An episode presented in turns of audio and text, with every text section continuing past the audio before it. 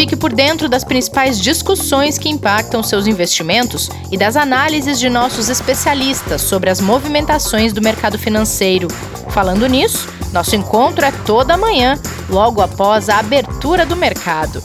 Entre nos canais oficiais do Itaú Personalité e envie suas dúvidas sobre recomendação de investimentos.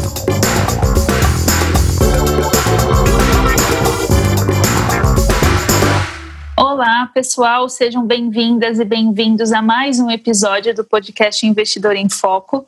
Nessa que é uma semana muito especial, a Semana Mundial do Investidor. E no episódio de hoje nós vamos falar sobre investimentos, mulheres e diversidade.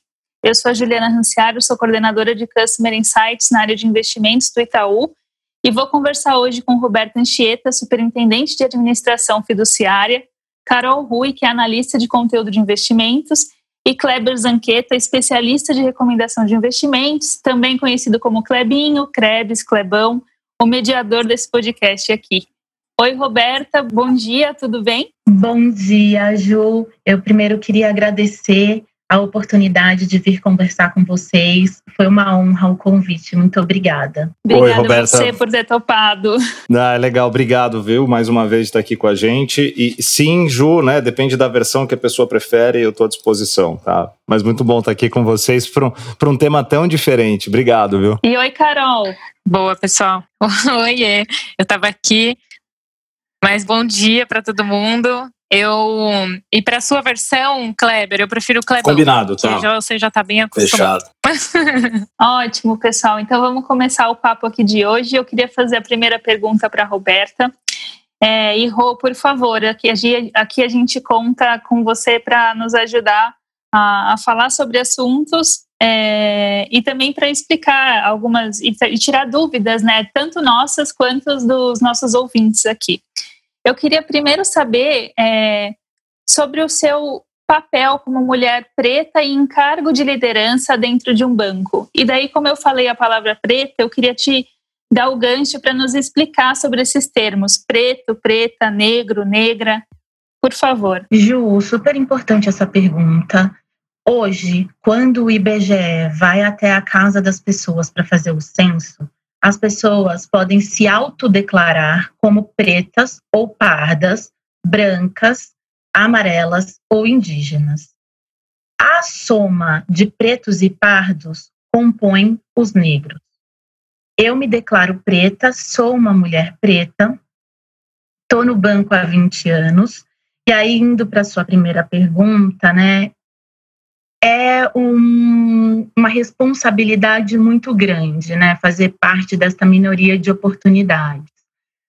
Porque quando a gente olha é, para os nossos, para os nossos né, pares e parceiros e etc., a gente tem uma preocupação muito grande em abrir caminhos para que outras pessoas, homens e mulheres, né, negros e negras, possam vir também é, seguir esses passos, buscar cada vez mais a liderança, buscar cada vez mais papéis, papéis protagonistas né, no banco e no mercado. Então, realmente é uma responsabilidade grande, mas que eu atuo nesta causa com muito prazer. Muito legal, Rô. Obrigada Rô. pela explicação. Eu vou deixar a bola aqui com a Carol para ela fazer a próxima pergunta. Boa, Ju. Muito obrigada. Bom, gente, já que vocês estão falando de trabalho, eu vou aproveitar o gancho e perguntar para Roberta como foi a sua trajetória profissional no mercado financeiro de investimentos. E também a gente estava conversando aqui no, nos bastidores e eu li um pouco sobre você é, e que seu pai trabalhava nesse mercado também. Então, eu queria saber um pouquinho da sua história. Carol, é impossível eu falar da minha história sem começar pelo meu pai. Assim, eu tenho um pai herói completamente. O meu pai era um homem preto, pobre, brilhante, que através da educação mudou a história da nossa família. Então, meu pai fez três graduações, mestrado, doutorado, e trabalhava no mercado financeiro com ações especificamente. Eu, desde pequena, eu olhava para o meu pai e eu tinha nele é, tanta admiração por ele que eu nunca quis ser aquelas profissões que normalmente uma criança quer ser. eu sempre quis ser o que meu pai era, mesmo sem saber exatamente o que isso significava. Então, que legal. eu tinha certeza era que eu queria trabalhar no mercado financeiro, mas eu não sabia exatamente o que isso significava, né? O, o que era isso exatamente. Então, eu, né, acho que é bom eu explicar de que lugar eu falo, né?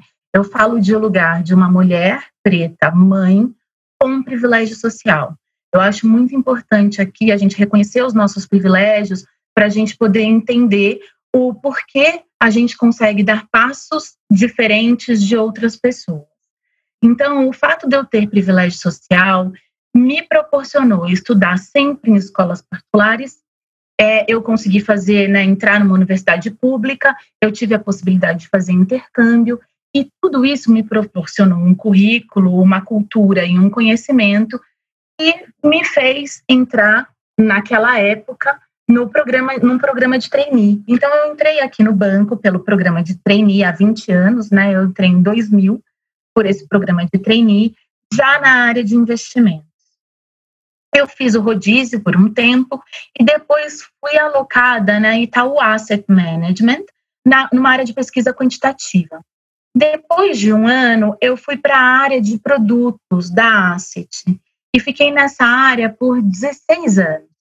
Essa área foi mudando de diretoria, foi mudando de escopo. Eu fui também crescendo, me tornei gerente nessa área. Enquanto eu estava nessa área, eu fiz MBA em finanças, eu fiz mestrado na USP, eu fiz é, uma série né, de, de cursos de aperfeiçoamento e a vida foi mudando. Mas foram 16 anos me dedicando ao mundo de investimentos pela área de produto.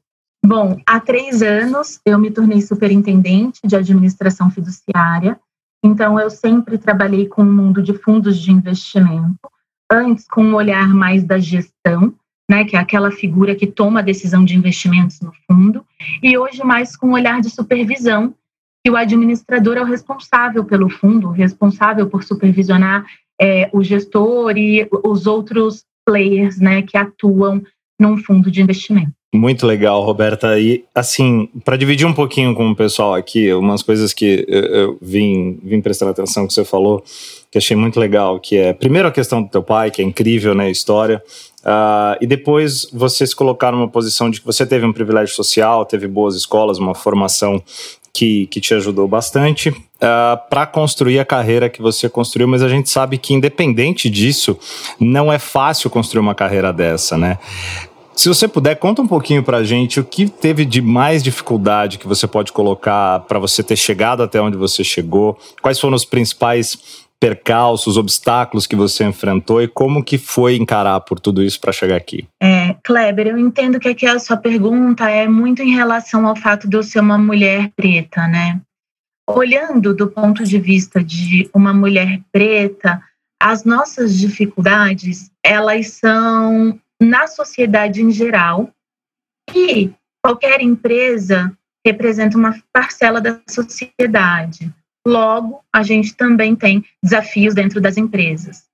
Mas quando é, eu saio de casa morando num bairro é, que não está numa situação de vulnerabilidade social, eu alguma situação de racismo eu vou enfrentar, mas uhum. é, pelo menos uma vez por semana.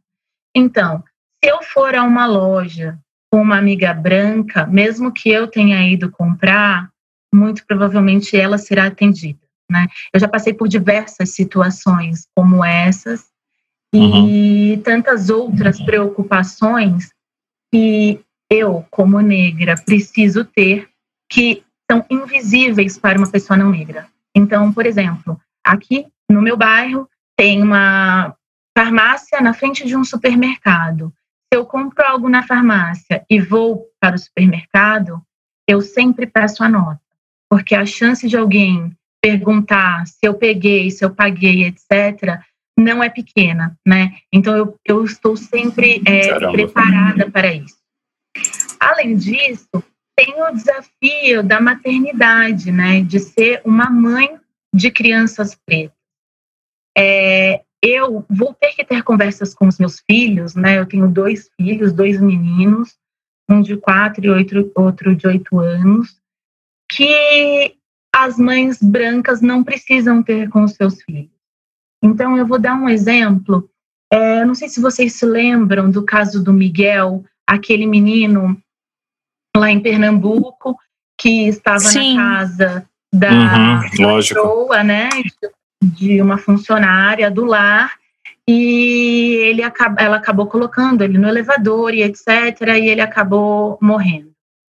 Nesse dia eu fiquei muito impactada com essa história, porque a gente costuma dizer que quando uma mãe preta chora, todas as mães pretas choram, né? E eu fiquei muito impactada com essa história, principalmente olhando para os meus filhos. Um deles tem quatro anos, a idade muito próxima do Miguel.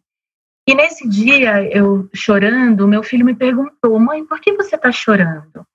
E eu respondi para ele: eu falei, filho, contei a história do Miguel, disse para ele que era muito triste, que eu tinha ficado muito triste com isso, e ele me disse: "Mãe, mas eu tô aqui. Eu sou seu filho e eu tô aqui". Eu falei: "Filho, eu sei, mas eu me coloco no lugar dessa mãe e é muito sofrido para essa mãe, então eu sinto com ela". E aí ele me disse, meu filho de oito anos, me disse: "Mãe, fala a verdade. Você está chorando porque você acha que eu posso morrer mais cedo por causa da minha cor? É isso, não é? E tinha acabado de acontecer o caso do João Pedro, o caso do George Floyd, uma série de casos que aconteceram e foram escancarados uhum. durante a pandemia. Quando ah. ele falou isso, eu chorei mais, para ser bem sincera, porque eu não podia dizer para ele que não. Ele tinha razão, era isso mesmo. Mas eu não queria ter essa conversa com meu filho nesse momento. Eu vou ter que ter essa conversa com ele quando ele tiver maior. Eu vou ter que dizer para ele que independente dos amigos dele é, serem brancos e poderem atuar de uma forma com a polícia, ele, ele não vai poder atuar da mesma forma. Ele vai ter que atuar de outra porque eu quero meu filho vivo em casa, né? Então, eu acho que tem uma série de questões que as pessoas pretas encaram e enfrentam no dia a dia, seja no nosso papel na sociedade, seja no nosso papel profissional, seja na, como maternidade, né? Eu posso dizer assim que eu represento o banco em diversos fóruns e é muito curioso, né? Quando eu chego representando um banco num lugar em que as pessoas não me conhecem. Primeiro, as pessoas não acham que eu sou a superintendente do Itaú. Segundo, eu começo de um lugar onde o estereótipo da mulher negra é em situação de serviço, né? Ou é babá, Verdade. ou é funcionária do lar, enfim, está sempre servindo. Então, a prime... e o outro estereótipo é que essas mulheres, em geral, não têm o português correto. Então, a primeira coisa que eu tenho que provar, apesar de ter graduação, MBA e mestrado, é que eu falo português corretamente. Depois disso, se a reunião for em inglês, eu tenho que mostrar que eu tenho inglês fluente, mesmo tendo feito intercâmbio. Aí eu passo para um outro patamar, que é o patamar que as mulheres, né, em geral, é, sofrem, como a Carol, a Ju, mulheres brancas sofrem, que é o tal do mansplaining, que é o homem explicando o que a gente é especialista em fazer, o tal do interrupting, que já é comprovado que as mulheres são muito mais interrompidas do que os homens, para depois disso poder chegar no patamar onde eu só tenho que provar minha competência. Então, um desgaste de energia que eu tenho que fazer até chegar no patamar onde eu só preciso mostrar minha competência. E isso é cansativo, mas o que eu costumo dizer é que eu tenho dois trabalhos: cansar e descansar, cansar e descansar. Porque esta é a minha jornada. Eu decidi para mim o lugar que eu queria estar. Não deixei que a sociedade definisse o meu lugar. E, sabendo disso, o meu pai sempre me disse que eu podia ser o que eu quisesse ser. E eu já contei, lembra, pai herói? Eu acredito em tudo Sim. que meu pai me falava. Então, eu escolhi ter um lugar que é diferente do que a sociedade definiu para mim. E o meu pai também me alertou, dizendo que eu teria que me esforçar três vezes mais. Duas vezes mais por ser negra e mais uma por ser mulher então que não seria fácil. Ninguém me disse que seria fácil. E eu continuo aqui, né, é, nessa luta, nessa batalha, e principalmente tentando abrir espaços para que pessoas com características físicas semelhantes à minha também tenham oportunidades, né? O que a gente diz muito é que a nossa, o nosso propósito aqui, enquanto Blacks at Itaú, que é o nosso grupo de afinidade racial do banco, é buscar equidade de oportunidades. É isso. Então, tanto em representatividade quanto em desenvolvimento de colaboradores negros. Eu estou aqui, assim, arrepiada, de boca aberta, porque... Estamos, né? Por mais que a gente Nossa. leia, que a gente tente aprender sobre esses assuntos, quando a gente conversa com alguém que vive isso, é, é muito diferente, né? É, são coisas que a gente, a gente não consegue, de repente, dimensionar e imaginar o certo, mas olha, é, eu estou realmente arrepiada aqui. E né, como eu estou incapaz de formular uma pergunta, eu vou colocar alguns pontos que me chamaram a atenção aqui. É, você falando que vocês cho chorando com outras mães pretas, a, no caso Miguel, a pergunta do seu filho, tudo isso me suscitou aqui uma, uma questão, a importância da gente lutar pela diversidade. E daí, assim, eu ia te fazer essa pergunta porque estava no roteiro de importância de lutar por diversidade dentro de empresas, mas eu queria ampliar essa pergunta. Então, a importância de lutar por diversidade, seja dentro de empresa ou não, e a importância do que você colocou, a importância de pessoas que tiveram privilégios, que têm privilégios, de lutarem também por isso. Perfeito, Ju. É, aqui eu vou dar um outro exemplo do Gabriel, para a gente ver como representatividade importa. Então, primeiro respondendo de forma mais objetiva, qual é a importância da diversidade? A importância da diversidade é a gente poder analisar um mesmo problema sob perspectivas diferentes. Certamente, eu olhando para uma situação com uma vivência de uma mulher preta que sofreu, preconceito, que sofreu e sofre preconceito racial, com um olhar de mãe, vou ter um olhar sobre a, me a mesma situação do que o Kleber, que é um homem branco, heterossexual, olhando para aquilo, que você, que é uma mulher branca, olhando para aquilo. É, então, a gente não está dizendo que tem que ser é, que a diversidade é só colocar pessoas pretas ou só colocar mulheres. Na verdade, a diversidade é essa mistura, porque tendo essa mistura, certamente a gente vai demorar mais para convergir sobre um ponto de vista, mas certamente a gente vai chegar numa melhor decisão, porque a gente olhou por vários anos. Isso posto, quando eu vou para a sociedade, qual é a importância da representatividade, né? Eu vou dar um caso aqui do Gabriel, do meu filho mais velho. Outro dia eu penteando o Gabriel, e, gente, não é por nada, não. Não é porque são meus filhos, mas meus filhos são lindos, eles são maravilhosos, assim. E eu penteando o Gabriel, falei para ele: Nossa, filho, como você é tão lindo. E ele virou para mim e falou: Não, mãe, eu não sou, eu sou feio. Eu falei: É, meu filho, por quê? O que, que você não gosta em você? Você acha você orelhudo, cabeçudo, narigudo, né? O que, que você não gosta em você? E aí ele olhou para mim e falou: Eu não quero falar. E aí eu disse para ele, filho, você pode dizer, porque a mamãe sabe o que é. Aí ele arregalou o olho e falou, você sabe? Falei, sei, filho. Ele, mas como você sabe? Eu falei, porque a mãe sabe tudo, né? Brinquei com ele. E aí é, ele falou, eu não gosto da minha cor, mãe. E eu não queria te dizer porque você gosta tanto da sua, mas é muito difícil ir para a escola e ser o único, mãe. E eu disse para ele: Eu sei, filho, mas e quando a gente vai aos finais de semana para o Capão Redondo no nosso trabalho social? Lá você é mais um. E ele disse: Mãe, eu não quero ser mais um uma vez por semana, eu quero ser mais um todo dia. E aí eu disse para ele: Filho, eu entendo perfeitamente o que você está sentindo e nem sempre eu gostei da minha cor. Quando eu era criança, assim como você, eu era a única criança negra na minha escola. E isso não era legal. Eu também não gostava. Mas eu fiz as pazes com a minha cor. E hoje eu realmente amo ser negra. O que a mamãe pode dizer é que não adianta, filho, você rezar toda noite pedindo para acordar branco, porque se isso adiantasse, a mamãe seria branca. porque eu pedia toda noite para acordar branca, porque eu não queria sofrer tanto preconceito quanto eu sofria na escola.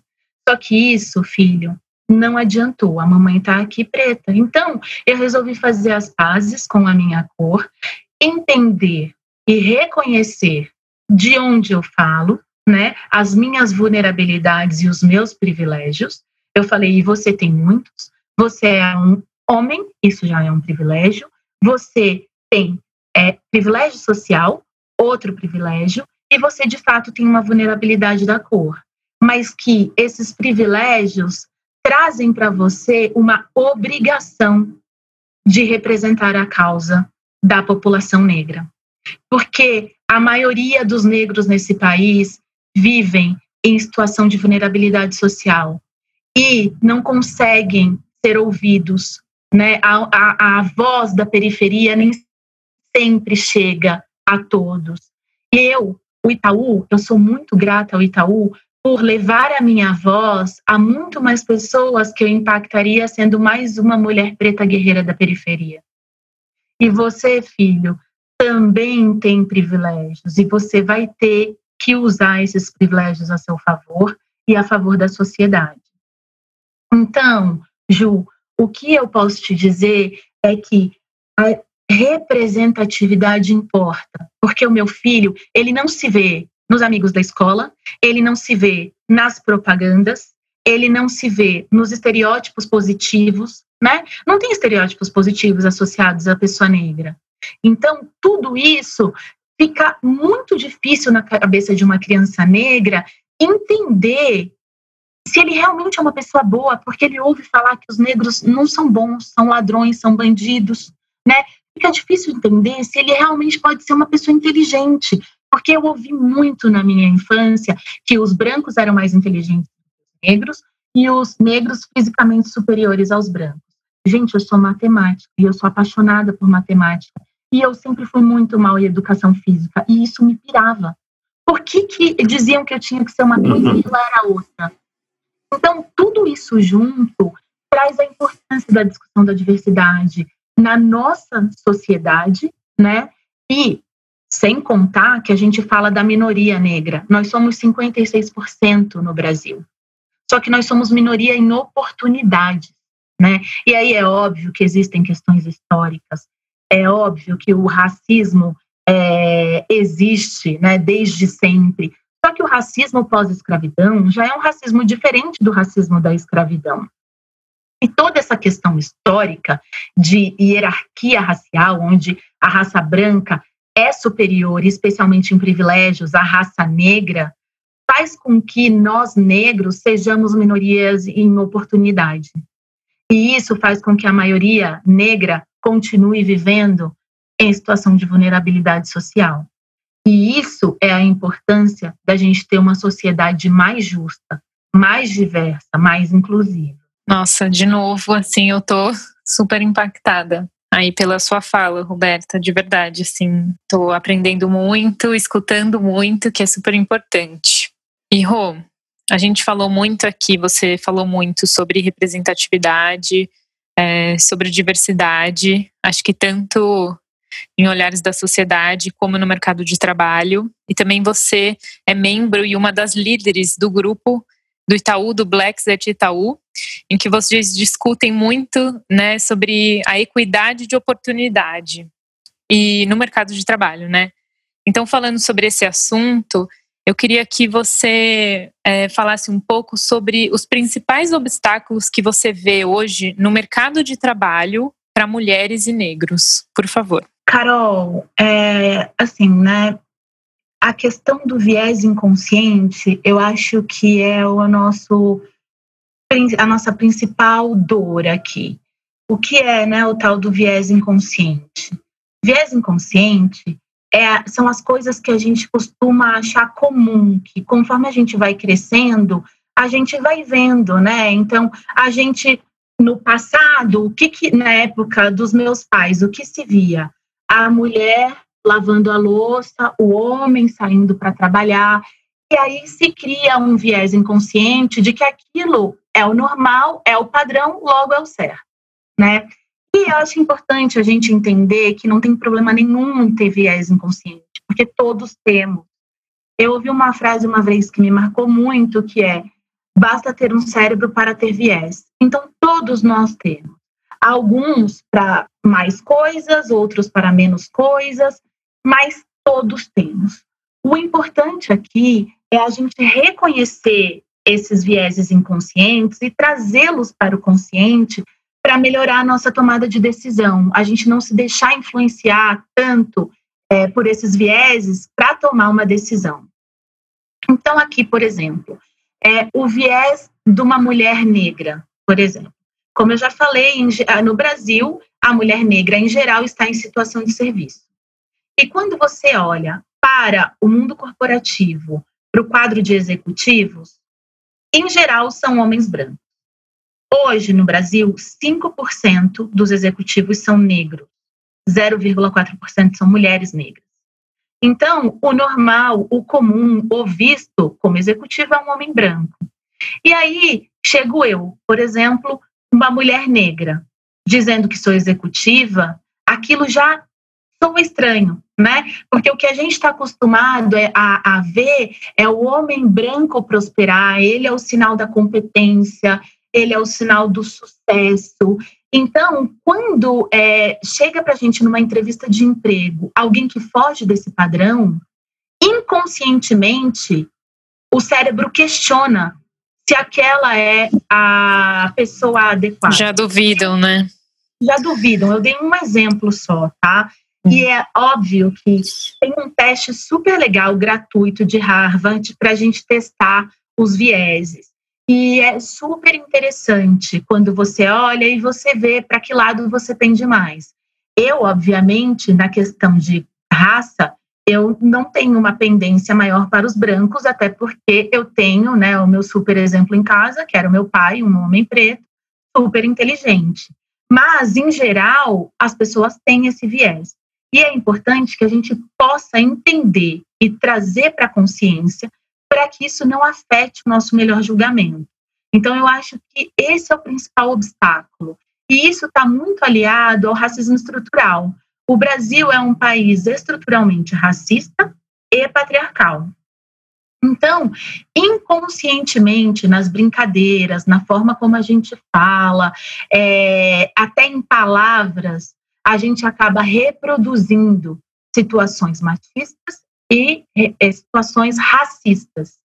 E isso também se coloca subliminarmente na cabeça das pessoas como o negro é, é menos competente, o negro é menos comprometido, o negro é menos capaz, né? Que são os estereótipos associados. E para a mulher é ah, a mulher ela só quer saber da família, a mulher não liga para carreira. Esse tipo de, de comentários e situações que a gente já ouviu e ouve na vida fazem a gente refletir e achar acaba dando por certo coisas que deveriam ser questionadas, que não são reais, né? E que pelo menos cada ser humano, indivíduo único, pode ter a sua escolha, o seu comportamento e as suas crenças. Roberta, deixa eu aproveitar, é, é, é, muita coisa que você está trazendo aqui com, com, detalhes e com riqueza para a gente.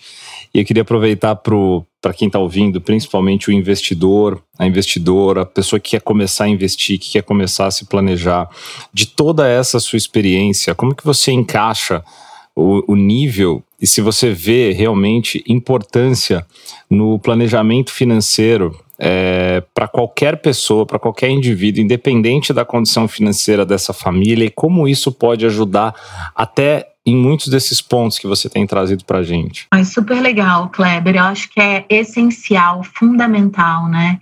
Hoje, o meu filho de oito anos tem matéria na escola de educação financeira. Se você que legal. público, não é assim, né? E quando a gente fala que da maioria da população negra está no ensino público.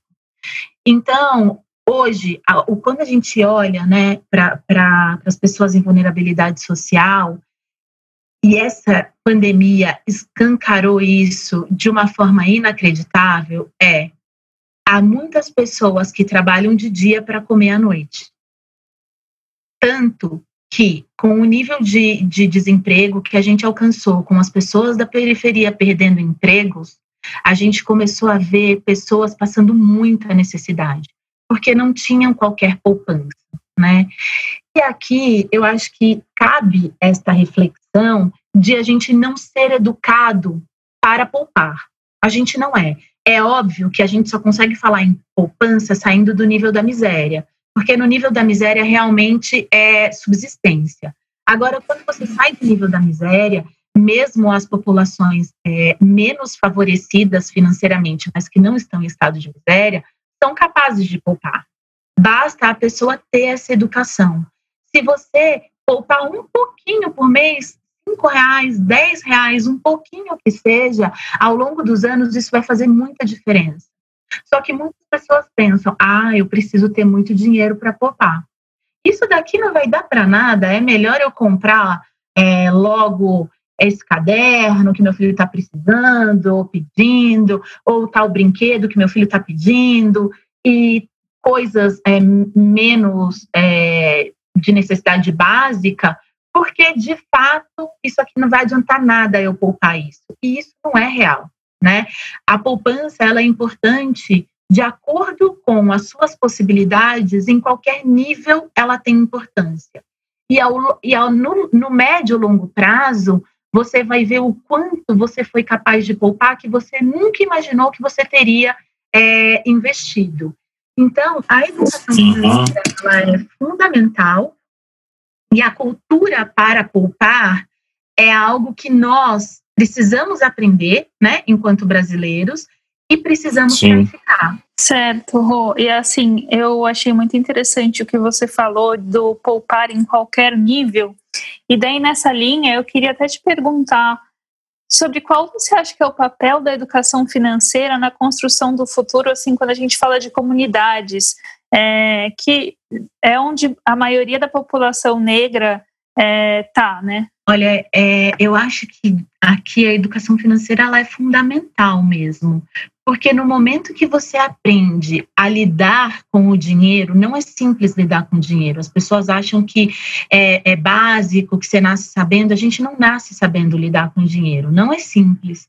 Então, no momento que você é educado para lidar com o dinheiro da melhor forma, você vai conseguir investir na educação, vai conseguir investir em melhores condições é, humanitárias mesmo, né, para viver. E tudo isso vai trazendo para esse indivíduo é, condições de mudar a história daquela família, de sair daquela zona de pobreza, de sair né, da, da situação de vulnerabilidade social. E a gente não muda uma pessoa, a gente muda uma família. Eu acho que isso que é bonito a gente muda uma família toda, né? Dando a partir dali novas condições para as futuras gerações. Eu sou aqui um caso vivo disso, né? Então eu tive ali o meu pai, que era pobre e que conseguiu mudar a, a condição da nossa família pela educação, né? Se, se dedicando, se esforçando, estudando, e a gente conseguiu mudar isso. Né? E a educação financeira foi fundamental para que ele pudesse mudar isso também. Roberta, sim, a gente já está encaminhando aqui quase que para o final, né, Ju? Mas queria muito, se você pudesse, é, trazer para a gente, é, então, na sua visão, por tudo isso que você colocou até agora, essa aula que você está tá trazendo aqui para todos nós e para quem está ouvindo também o episódio, é, se tivesse algo de diverso, claro que tem muita coisa, mas se tivesse uma coisa em especial que você pudesse deixar e dizer que você entende como essencial para que a sociedade como um todo comece de fato a mudar e agir de forma diferente para que a gente em alguns anos, né, para que os seus filhos, a minha filha, as crianças, né, que estão agora crescendo nesse mundo já bem diferente do que era quando nós fomos crianças, é, o que, que seria essencial, pelo menos ali como um, um dos primeiros passos para que isso começasse a mudar e a gente tenha um cenário totalmente diferente daqui a um tempo? Kleber, se eu tiver que escolher uma coisa, eu acho que seria é, a sociedade entender que a causa racial não é uma causa só da população negra, mas ela é uma causa de todos, né? E Sem dúvida. Dentro, dentro disso, eu cito duas coisas principais: educação e antirracismo. Então, educação. Na escola, a gente, o que, que a gente aprende sobre a população negra? A gente aprende o que a, a, o que a gente aprende começa e termina na escravidão, né? Parece que os negros nunca existiram antes e também não existiram depois, né? Verdade. Então, nenhum de nós tem culpa de não ser educado sobre o tema, porque de fato a gente não aprende. Mas todos nós temos responsabilidade em nos educarmos sobre o tema. Por quê?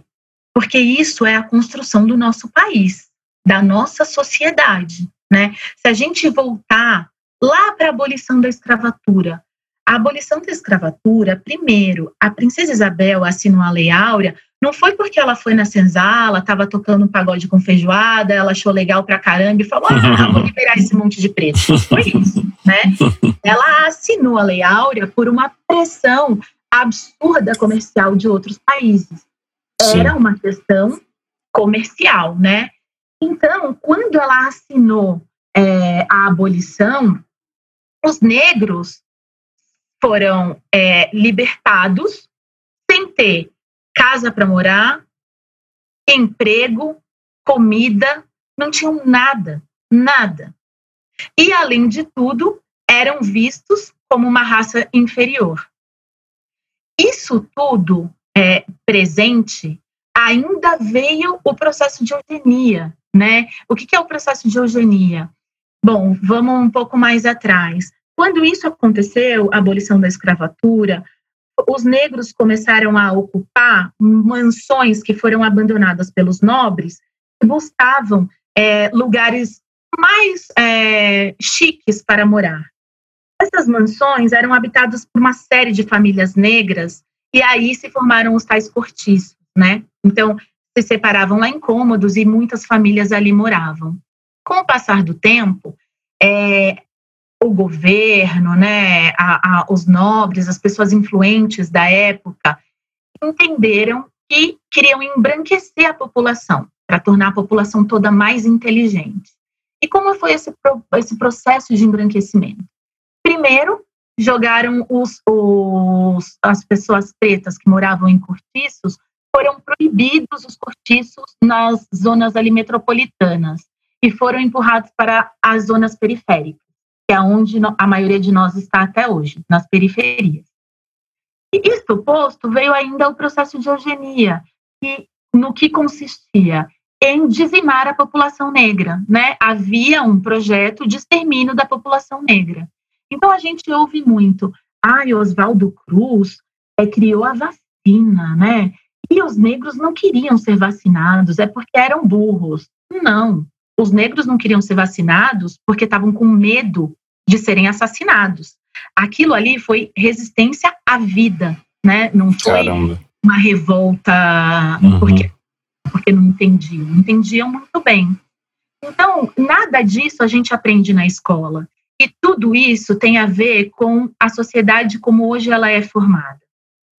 Além disso, eu acho que o antirracismo é fundamental.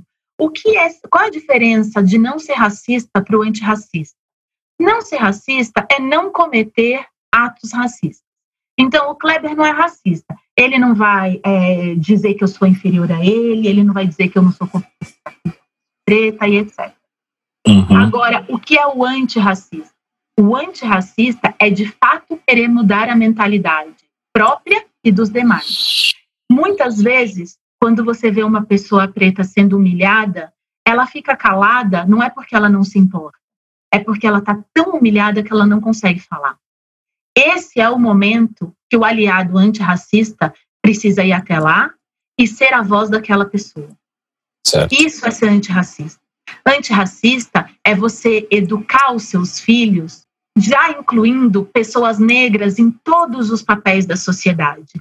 Na minha casa, a gente tem livros com protagonistas negros, a gente assiste filmes com protagonistas negros. Isso é muito importante para que os meus filhos possam ver que, além do pai e da mãe, que são pessoas pretas, numa situação é, de privilégio social, existem outras. E é importante que as pessoas brancas também vejam desta forma e eduquem os seus filhos de uma forma diferente, para que os meus filhos possam ser julgados apenas pela competência e pelo caráter, e não pela cor da pele ou eventualmente a orientação sexual, que ainda não é clara, dado que eles são muito pequenos. Excepcional, obrigado, Roberto. Nossa, olha, Rô, eu não tenho Nossa, nem como te palavras. agradecer. É, assim, foi uma aula esse podcast. É, eu só tenho que te agradecer mesmo e assim, acho que em nome de todos aqui já deixar o convite e a gente vai fazer esse convite com toda certeza para você voltar outras vezes, Nossa. porque eu tenho certeza que conteúdo não falta. Nossa, sensacional. Obrigada de novo, Roberta, por ter aceitado o convite aí e dado um pouco do seu tempo para a gente, para para todo esse conhecimento que você passou. Muito obrigada. Meus queridos, assim, eu que agradeço. É uma honra poder estar aqui com vocês nesse espaço privilegiado, né? Podendo falar de uma pauta para mim que é muito cara, que é a pauta de diversidade racial, e aliando a essa pauta o conhecimento de uma vida, que é a questão de investimentos. Então, muito obrigada pelo convite e pelo espaço. Obrigado você, Roberta, mais uma vez. Viu? E parabéns por toda a trajetória, luta, e que com certeza também está só no começo muita coisa. Tem muita coisa boa para fazer ainda. Obrigado, viu? Obrigada, Rô, obrigada, Kleber, obrigada, Carol. A gente fica por aqui e amanhã a gente volta com mais conteúdo para vocês. Obrigada mesmo, espero que todo mundo goste, assim como a gente, dessa aula que a gente teve aqui hoje. Fique por dentro das principais discussões que impactam seus investimentos e das análises de nossos especialistas sobre as movimentações do mercado financeiro. Falando nisso, nosso encontro é toda manhã, logo após a abertura do mercado. Entre nos canais oficiais do Itaú Personalité e envie suas dúvidas sobre recomendação de investimentos.